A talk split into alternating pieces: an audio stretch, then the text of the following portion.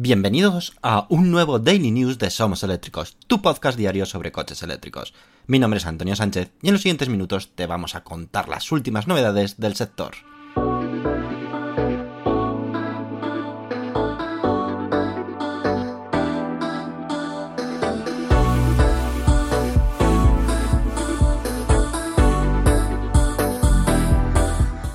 Comenzamos nuestro programa número 30.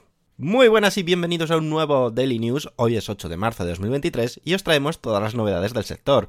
Comenzamos con una noticia bastante interesante y es que Ford ha anunciado un nuevo aumento de la producción de sus modelos eléctricos como el Mustang Mach-E, F150 Lightning, la pickup y la furgoneta e-Transit.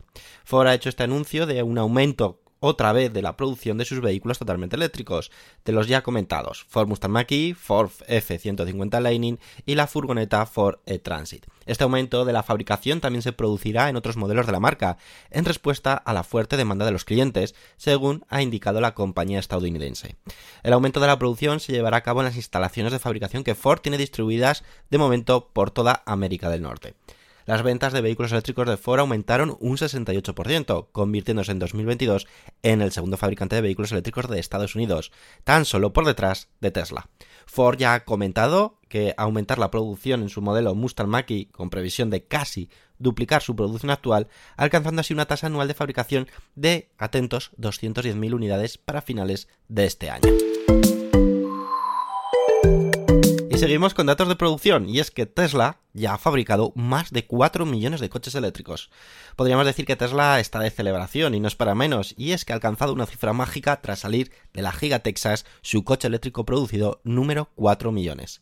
Las previsiones de Tesla todavía son más brutales, y es que en los próximos años espera tener la capacidad productiva de nada más ni nada menos que producir 20 millones de coches eléctricos cada año.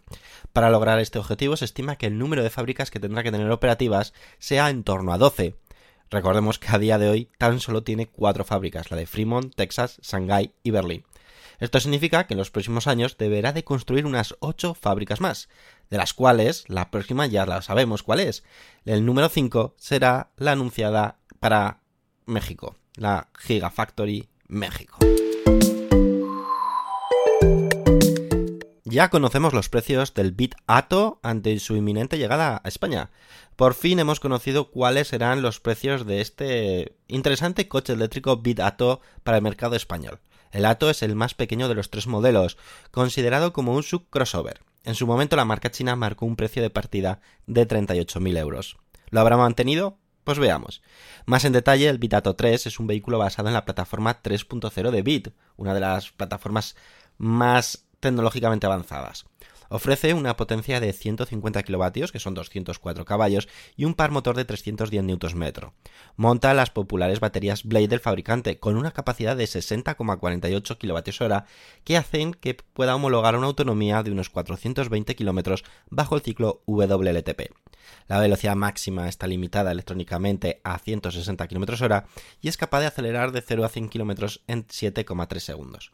Las dimensiones de este vehículo, si recordamos, son de 4,45 metros de largo, 1,87 metros de ancho y 1,61 metros de alto, con un volumen de maletero o una capacidad de maletero de 440 litros. Pues bien, el Vitato 3 se ofertará en tres versiones, la denominada Active, Comfort y Design, con un precio de partida de 41.690 euros para la versión de entrada, es decir, de la Active, partiendo de 42.190 euros para la versión intermedia y llegando hasta los 44.690 euros en el caso de la versión más alta. ¿Qué os parecen estos precios?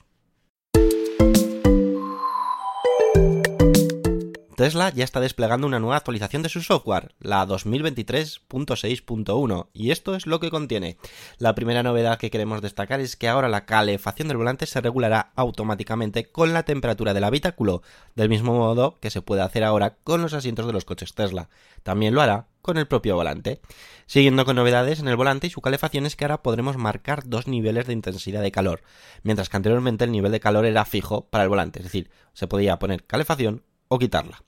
Por otra parte, y aunque Tesla no lo ha añadido en las notas de la versión, sí que varios usuarios han apreciado cambios significativos en la interfaz del Apple Music en sus vehículos.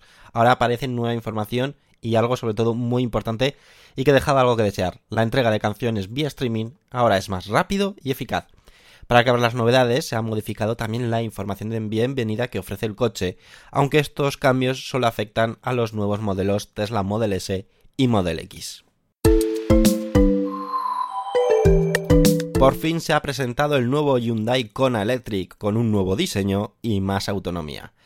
Este vehículo, perteneciente al segmento B-Sub, el Hyundai Kona de segunda generación, se oferta ahora en variante de combustión híbrida y totalmente eléctrica, además de las versiones deportivas N de cada una de ellas. Este nuevo Kona sigue la estela de la estrategia de electrificación de la compañía que tiene como objetivo lanzar 11 vehículos 100% eléctricos de la marca Hyundai para 2030. Entre las actualizaciones en cuanto a tecnología se refiere, se encuentran dos pantallas de 12,3 pulgadas y las actualizaciones vía OTA, entre otras, es una de las novedades muy importantes. También incluye un head display de 12 pulgadas. Técnicamente, el nuevo Kona Electric ofrece un gran coeficiente aerodinámico a pesar de ser un, un sub, y es que es de tan solo 0,27. Se oferta además en dos variantes de batería, una de 48,4 kWh y otra de 65,4 kWh, ofreciendo una autonomía de hasta 490 km bajo el ciclo WLTP. En el caso de la versión estándar con la batería más pequeña, la potencia es de 114,6 kW y un par motor de 255 Nm, mientras que para la versión de mayor autonomía es de 160 kW y 255 Nm. Además admite infraestructura de carga de hasta 400 voltios. El nuevo Hyundai Kona también ahora es más grande, Así que esto es muy importante porque ahora sus dimensiones son de 4,35 metros de largo, es decir, eh, algo más largo que la versión de 2017 y una distancia entre ejes de 2,66 metros, que son unos 60 milímetros más de largo. Su ancho es de 1,82 metros, 25 milímetros más, y la altura es de 20 milímetros más que la versión anterior, es decir, 1,57 metros. El volumen del maletero, otro aspecto importante, es de 466 litros, mientras que el delantero es de 27 litros. Latitude AI es la empresa de Ford que desarrollará la tecnología de conducción autónoma. Los planes de la marca son prometedoras, pero junto a la electrificación total de los vehículos también está surgiendo otra carrera y no es otra que el desarrollar tecnología que ayude a lograr la conducción autónoma total de los coches en los próximos años. Ford quiere ser una marca clave en este aspecto y ha anunciado que la empresa Latitude AI perteneciente a Ford, será la encargada a partir de ahora en el desarrollo de tecnología necesaria para la conducción autónoma de la marca. Para ello, las 550 personas que trabajan actualmente en la compañía aportarán toda la experiencia en campos tan diversos como aprendizaje automático, robótica, software, sensores, ingeniería de sistemas y operaciones de prueba, para dar lugar a una tecnología innovadora que se implementará en los futuros coches de Ford. DR 1.0, un coche eléctrico compacto diseñado para uso urbano que ya además ya está disponible en Europa. DR Automobiles cuenta con un amplio catálogo de vehículos tipo SUV, pero ahora se añade por primera vez un coche eléctrico, que además se desmarca de dicho catálogo perteneciente al segmento SUV. La marca, de origen italiano, se dedica especialmente a rediseñar vehículos de fabricantes chinos como Chery Automobile y Hack Motors. De hecho, el DR 1.0, que es del coche que os estamos hablando hoy, se basa del Chery EQ1 que se comercializa en China. Más en detalle, este vehículo tiene unas dimensiones de 3,20 metros de largo, 1,55 metros de ancho y 1,67 metros de alto, con una distancia entre ejes de 2,15 metros. Sus contenidas dimensiones dejan espacio para cuatro ocupantes y para un maletero con 110 litros de capacidad, ampliables hasta unos 630 litros en caso de que abatamos los asientos traseros. Técnicamente nos encontramos ante una urbanita que ofrece una potencia máxima de 45 kilovatios, 60 caballos y 150 Nm. Y la verdad, para ser usado para ciudad no se necesita más. La batería es de 31 kWh, que proporciona una autonomía de hasta 294 km. Ofrece una aceleración de 0 a 100 km h en 17 segundos y posibilita alcanzar velocidades máximas de hasta 120 km h, lo que evita la limitación de tener que desplazarnos únicamente por la ciudad. Inicialmente, este DR 1.0 se ha lanzado en Italia, aunque se espera que acabe llegando a más países europeos como el nuestro, como España. En Italia, este vehículo se oferta por un precio de 25.900 euros, a lo que hay que sumarle las ayudas vigentes en el país, que se traduce en un atractivo precio inferior a los 20.000 euros, una barrera bastante interesante.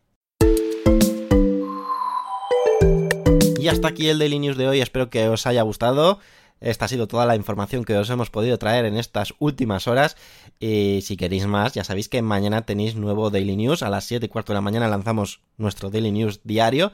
Y si no, también podéis leernos en nuestra página web, somoseléctricos.com, o seguirnos a través de nuestras redes sociales como Twitter, Facebook, Instagram, YouTube. Bueno, tenéis mil vías para estar informados de las últimas novedades del sector de la automoción especializado en vehículos eléctricos. Por nuestra parte nada más, nos despedimos. Hasta mañana. Adiós.